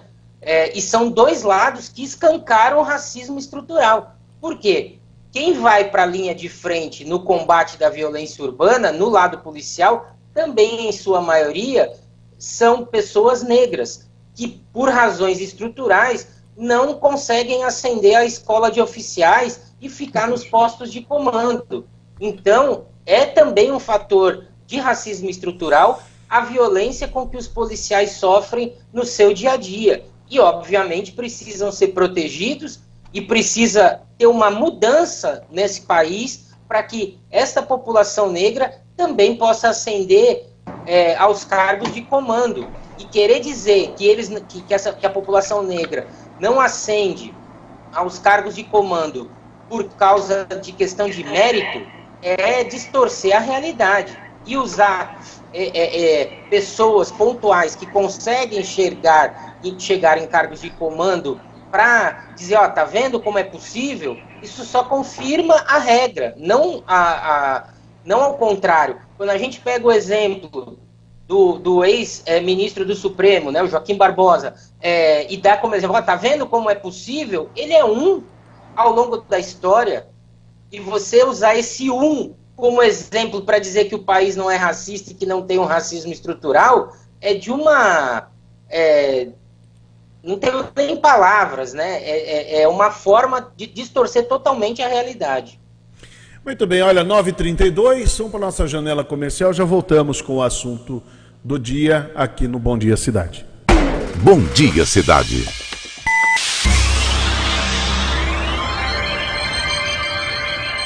Oferecimento: Móveis e Colchões Fenícia. CRM Centro de Referência Médica de Guarujá. Estamos apresentando Bom Dia Cidade. Muito bem, vamos com aqui o Bom Dia Cidade, pela TV Guarujá, canal 11 da NET, também pela pela Guaru TV. Estamos na Guaru TV para Vicente Carvalho, pelos 1550 da Rádio Guarujá. O programa é produzido a partir aqui do, dos estúdios da Rádio Guarujá e para as redes sociais. Estamos na, no Facebook, estamos também no YouTube e também no, no canal, no, no Facebook, Instagram e YouTube. Sempre me atrapalho nessa ordem, mas a ordem é essa, é multiplataformas, né? Instagram, Facebook e canal do YouTube. Falar em Facebook, tem uma pergunta aqui que eu vou deixar depois para o Marcelo. Marcelo pesquisar aí. Pergunta para o presidente da Câmara, presidente eleito aqui da Câmara de Guarujá. Então, o Marcelo vai perguntar. O Edmar está perguntando aqui, viu, Marcelo? Fiz uma pergunta, eu desconheço, mas aí numa entrevista que a gente conseguir fazer aí com o Edilson Dias. Então, quem sabe, ele pergunta assim, Hermínio, gostaria de saber qual é o primeiro suplente a vereador da Câmara de Guarujá? Pois parece que mudou ah, o modo da soma, pois tem que acrescentar mais um na conta, é isso? Agora o suplente é, é da Câmara, da Câmara Geral e não do partido? Então ele está fazendo a pergunta. Então é uma pergunta para levar, viu, Marcelo, ao presidente Edilson Dias, para ele responder Sim. essa pergunta aqui. Ah, o Leonildo Lourenço, eu sou segurança, as empresas de segurança têm que mudar seu método de trabalho, senão vão à falência. É, precisa mudar, tá vendo aí? Não é brincadeira. Quem trabalha, as empre... aí ele continua dizendo aqui, ó, as empresas, as empresas é, colocam segurança que está 24 horas sem dormir, fica na noite sem dormir, é a mesma coisa que tomar 10 latas de cerveja. É, não é fácil não. Muito bom. É, o Batata está dizendo assim, bom dia. Né, o Edmar, outro programa sem resposta. Tá falando assim, porque o Edmar já fez perguntas em outro programa, eu não sei. Edmar. Não, a pergunta que ele quer fazer é essa aí dos vereadores. Essa aqui? Tá bom. Essa daí necessita, claro, a gente perguntar né, para quem Edmar. lida com isso. Edmar, eu sei que você é irmão do xerife aqui do Santa Rosa. Falar em xerife, ontem o xerife estava na praia, curtindo uma praia com a sua senhora, né? O cara faz muito bem, né? Faz muito bem, o Batata curtindo a praia ontem. Então eu sei que o Edmar é irmão do xerife aqui, mas com muita calma. Nós vamos procurar, nós vamos saber, vamos, estaremos respondendo. É, a, a, única coisa certa, Hermine, é que não tem coligação para cargos como vereador. É. Não vamos, tem mais coligação amanhã. do partido. Vamos, vamos, ver amanhã o que o. da pergunta. Vamos ver amanhã o que o presidente fala. Vamos ver amanhã, vamos procurar saber hoje e amanhã vamos ver qual é a resposta do presidente Edilson Dias sobre essa questão. Realmente eu não sabia. Eu não sabia. Mandar um bom dia para para Lúcia Gomes, sempre acompanha a gente. Agora, o, o, Reginaldo, você que ajudou a gente aqui naquele domingo, na cobertura da, da eleição, você e o Luiz Paulo estiveram aqui com a gente, realmente foi uma maratona. Começamos 8 horas da manhã e fomos até meia-noite. Aí é o seguinte, quem ganhou ele? Os políticos parece que andam meio sem noção, né? Tem um, tem um prefeito que foi reeleito de Cananéia. Veja o que ele fez. Isso está acontecendo no Brasil inteiro, hein? No Brasil inteiro. Ganharam a eleição, mas é festa para tudo quanto é lado. Camarada fazendo festa, é boi no rolete, é porco no rolete, aglomerações. Agora, o de o de Canané se superou, no meu ponto de vista, ele superou. Não sei se ele vai ficar envergonhado, não sei. Não sei se ele vai ficar envergonhado, mas ele patrocinou uma festa, não sei qual é o objetivo, se está zombando do vírus, do coronavírus, está zombando de algum, de algum adversário político. Mas veja como ele estava na festa. Vamos, vamos ver aí.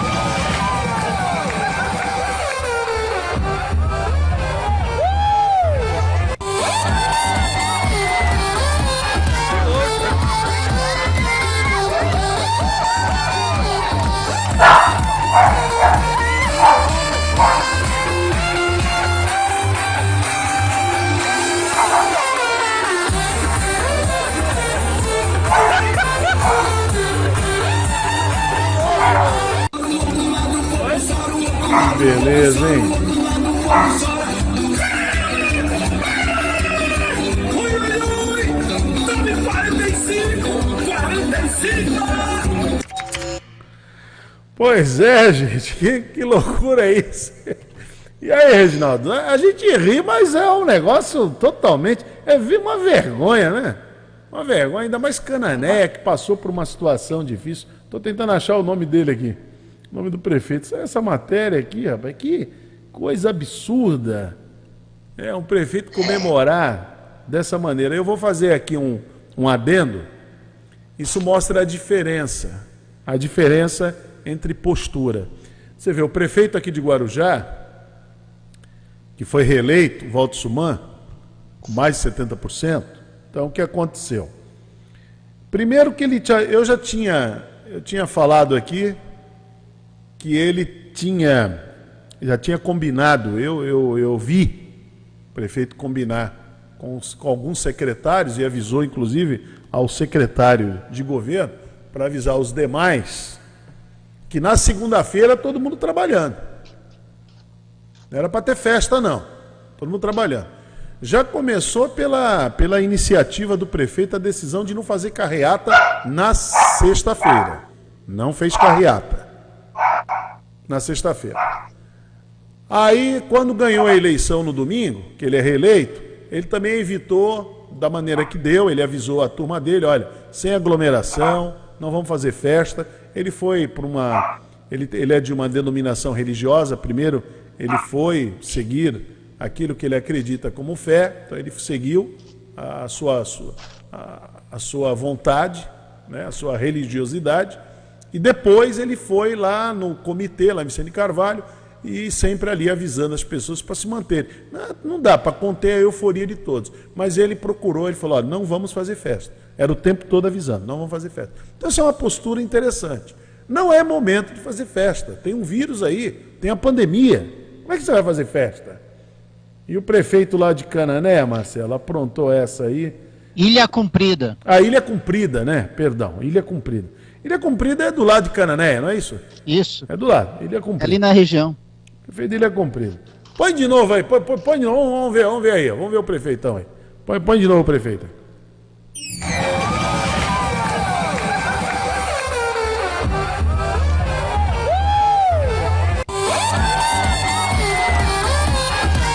Essa música é, é- faz alusão àquela comemoração que tem na África. Acho que é num país da África que eles, que eles animam enterros assim, dessa maneira. Pega um caixão, tem lá aqueles rapazes animando. E põe essa música aí, ó. Mas não ficou só nisso, né?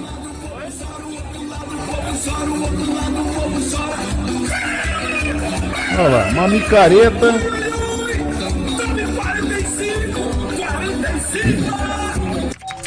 E aí teve um outro, um outro prefeito de uma cidade, eu mandei pro Alif aí, vamos ver se o Alif Hermínio, consegue. o nome do prefeito é Geraldino Júnior. Geraldino do Júnior. PSDB.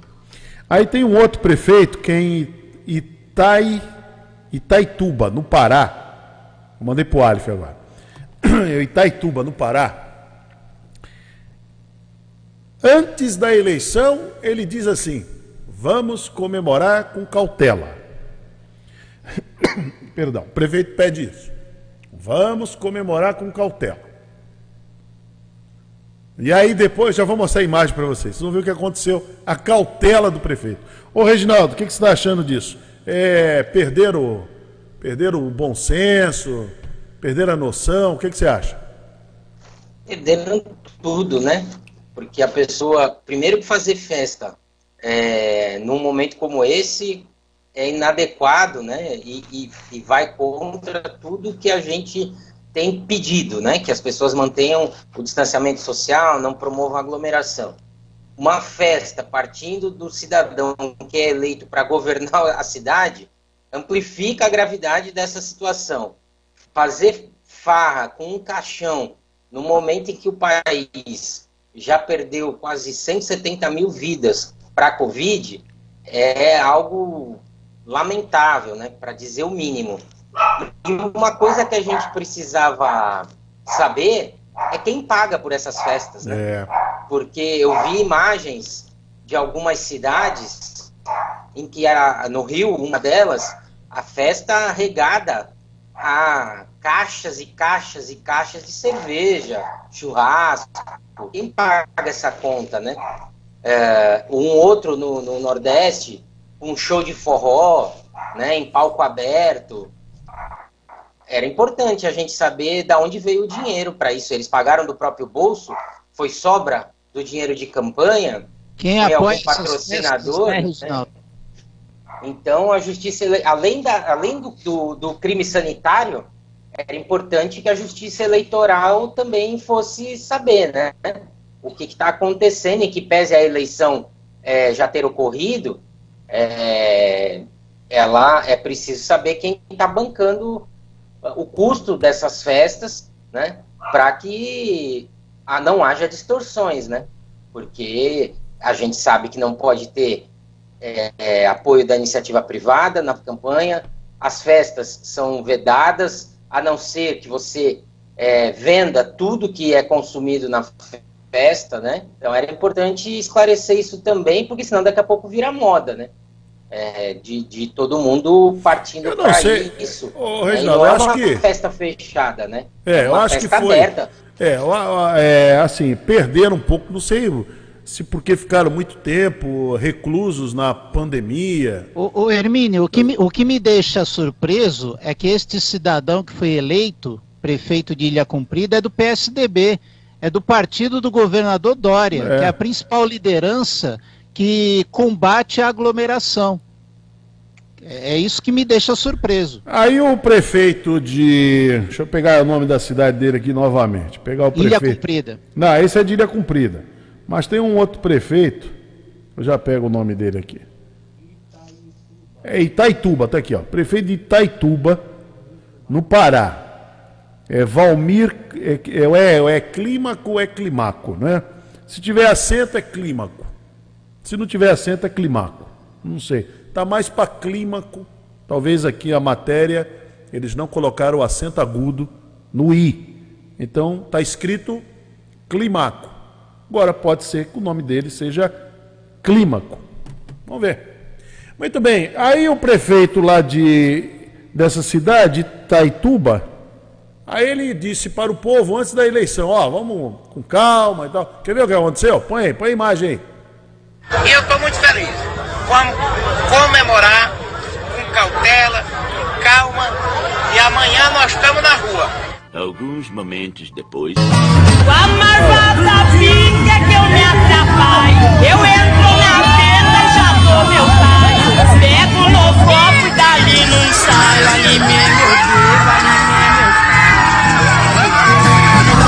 eu Só pra carregar que eu dou trabalho. Foi lá.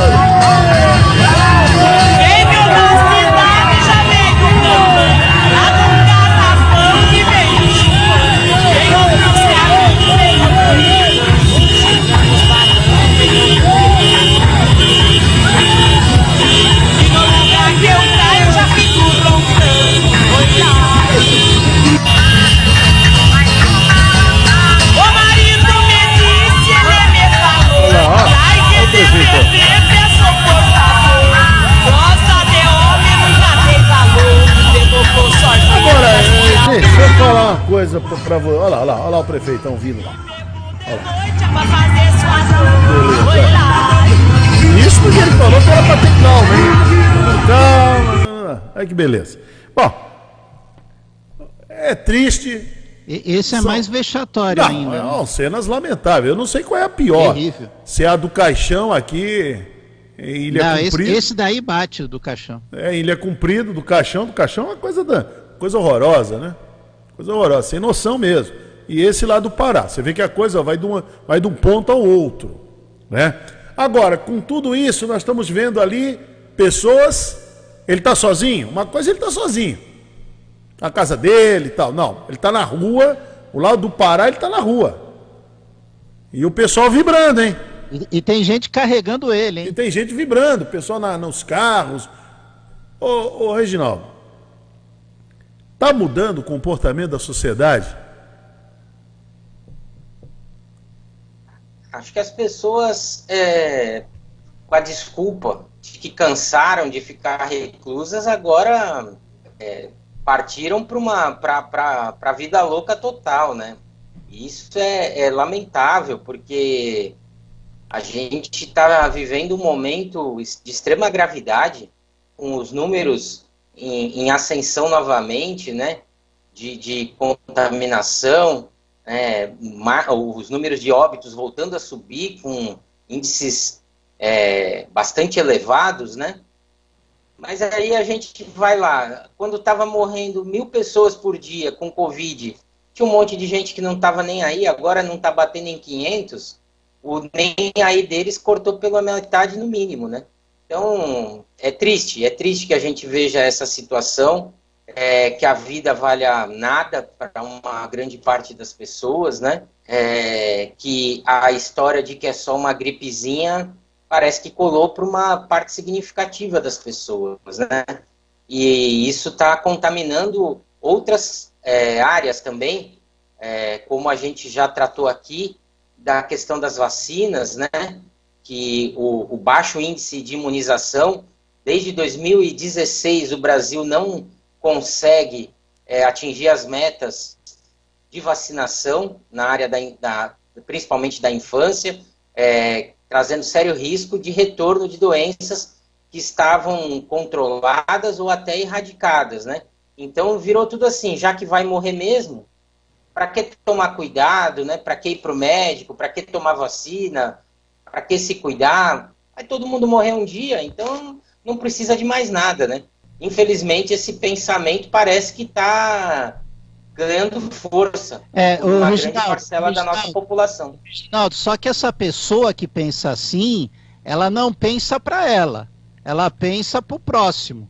Essa questão, ah, já que vai morrer mesmo, é mais um, uma pessoa que deixa esse mundo, né? É uma fatalidade. Ela pensa isso para o próximo. Ela não pensa para ela. Ela não pensa para a família dela. Exatamente, mas só que as pessoas que a ouvem repercutem isso na prática, é, colocando em risco a, a, sua própria vida e dos seus entes queridos, né? E não tem esse grau de reflexão que você colocou, né? Não, não entendem que ele fez essa fala, mas tem acesso aos melhores médicos que o país possa disponibilizar e, se for necessário, até no exterior, né? Então, é, é muito triste. Que, inclusive, do ponto de vista de que, pelo grau de responsabilidade que um governante tem, é, e de liderança e de influência esse tipo de manifestação e que a gente vê se reproduzindo na prática por centenas de outros, milhares de outros, né? Que cada um na sua, na sua praia, vamos dizer assim, vai fazendo coisas iguais ou piores, né? A gente andando aqui pelo Guarujá, vê os restaurantes lotados, sem distanciamento social, vê a praia lotada, sem distanciamento social. E aí, é, uma hora essa conta provavelmente Ela vai chega, né? chegar né? e não vai escolher quem vai pagar. Provavelmente, em, em muitas situações, pessoas que não contribuíram diretamente para essa aglomeração também serão hum, penalizadas pelas consequências dessa aglomeração. Só, só uma coisa, Reginaldo Hermínio, né? Um, é um exemplo que eu vou dar aqui. É, a partir da semana que vem, é, um clube aqui no bairro do Jardim Casqueiro vai voltar a ter os bailes de flashback no mês de dezembro. E no meio de uma segunda onda da de segunda pandemia onda. da Covid-19, já vai voltar a ter eventos de aglomeração nesse clube. Mas aí, um Marcelo, ô, Marcelo, mas aí não entra a questão, viu, Reginaldo, de que é, você, as pessoas deveriam tomar conta de si por exemplo, vai, vai, esperar o quê? O governo. Mas, mas, elas têm esse, esse pensamento, Hermínio? Então, Tem mas essa... aí vai virar, ó, vai virar repressão. Sabe o que vai acontecer? Se a prefeitura, o governo do estado, começar a intervir, ó, não pode ter baile, não pode ter isso, vai virar uma repressão muito grande. Vai começar... Então, Hermínio, é, as pessoas tenham em mente que se elas querem viver dessa forma, paciência. Não podem reclamar depois que não tenha leito hospitalar, é, que o, o, a rede pública de saúde esteja sobrecarregada, porque as pessoas não conseguem se comportar, não conseguem seguir as recomendações sanitárias. É, eu sempre falei, Marcelo, para você e para os convidados aqui desse programa, quando a gente é, tinha, tínhamos eles aqui presencialmente. O grande problema, viu, Reginaldo, do governo no Brasil se chama povo brasileiro. Esse é o grande problema. Por quê? Tem que ter carnaval a qualquer custo. Já sabiam esse ano, já sabiam do, do vírus, que estava aí arrebentando com tudo. Vê se cancelaram o carnaval esse ano. Pelo contrário, em São Paulo ficavam todos comemorando é, o, o, próprio Bruno Covas, o próprio governador geral é, João Dória, estava comemorando aí os números, números maravilhosos. Nunca a rede hoteleira encheu tanto, tanta gente, milhares de pessoas curtindo o carnaval em São Paulo. A competição entre São Paulo, Rio, Bahia e Recife. Então o pessoal comemorando. A, a doença deixou de ser uma novidade, Hermínio. Então, Ela está se tornando comum. Quer ver outra coisa? É, Copa do Mundo. Então, não, tem que ter Copa do Mundo. Como não? Agora nós estamos chegando. Tem que ter público nos estádios. Então, agora estamos chegando no final do ano. Agora começa a conversa, falar que tem que ter Réveillon. As prefeituras já estão dizendo que não vão fazer Réveillon. Só que as pessoas estão nem aí, vai todo mundo se aglomerar na praia mesmo. Exatamente. Não é isso? A E maioria. com- com Aí, ó, certeza. E, Aí, e acho que com, e acho que vai haver até um risco maior de acidentes, porque não havendo a queima oficial de fogos, que é uma, acaba sendo uma tradição, e não estou dizendo aqui que deveriam fazê-la, né? Eu acho que está certo de suspender. é, não havendo a queima oficial de fogos, pode ter certeza que muita gente vai levar seus próprios rojões, seus- suas próprias bombinhas e vão soltar no meio da multidão e vai haver acidentes. Vão fazer. Porque aquilo vai, É, pode é ter isso mesmo, é isso mesmo, Região. né? Vão fazer por conta Vai própria. ver muitos casos de pessoas se ferindo com, com fogos de artifício levados para a praia ou para outros ambientes, porque não vai ver o oficial, então a gente vai fazer o paralelo. As prefeituras, Vamos aguardar. as prefeituras vão ter dificuldade em fiscalizar isso. Há aqueles que vão montar suas próprias baterias de fogos. Acabou, vai ter, vai ter dificuldade de, de fiscalizar. E vai ser isso aí, vai ser o, o show de horrores em nome, em nome de um ano novo, em nome de uma vida nova. Vamos esquecer 2020, vem um novo ano e a mentalidade é essa? É ano novo ou nada. Vai ser tudo velho. O 21 vai ser pior que 20, porque tudo que aconteceu em 20 vai ser colhido em 21. Inclusive o mau comportamento. Inclusive o mau comportamento. Vai ser colhido em 21. E Lamentavelmente, quanto vai mais se posterga a vacina, Hermínio, é, mais é, esses problemas vão ser copiados em 2021. É verdade. O panorama não vai mudar. Muito bem, não tenho mais tempo, tenho que encerrar aqui. Reginaldo, obrigado por ter vindo, participado com a gente hoje no assunto do dia aqui no Bom Dia Cidade. Obrigado. Eu que agradeço, sempre uma alegria estar com vocês. Grande abraço, Grande abraço. para todos. Obrigado, Reginaldo Pacheco, jornalista e presidente do CRPI, participando com a gente. Marcelo, você volta meio-dia, né? Eu volto meio-dia no Rotativa no Ar e hoje tem sessão da Câmara Municipal de Guarujá às 15 horas. Vocês continuem com a, com a- com a programação da Guaru TV, também com a programação da TV Guarujá, canal 11 da NET. E vocês continuem também com a programação da Rádio Guarujá nos 1550 kHz. Está chegando aí o Renato Costa com o show da manhã. Até amanhã, com mais uma- um Bom Dia Cidade a partir das 8 horas da manhã. Bom Dia Cidade.